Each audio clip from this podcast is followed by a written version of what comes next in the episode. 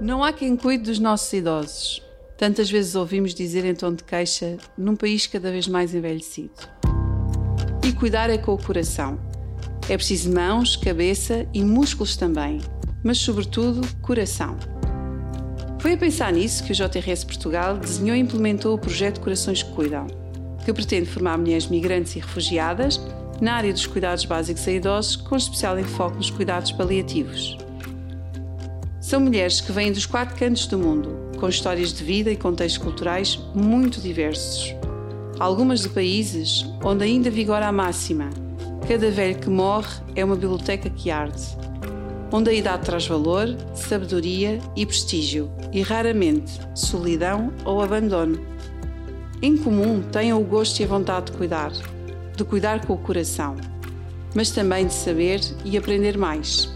Por aqui vão passar os testemunhos de algumas dessas mulheres. Mulheres que ultrapassaram fronteiras.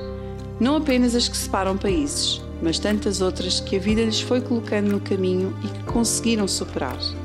Sejam bem-vindos ao podcast Corações que Cuidam.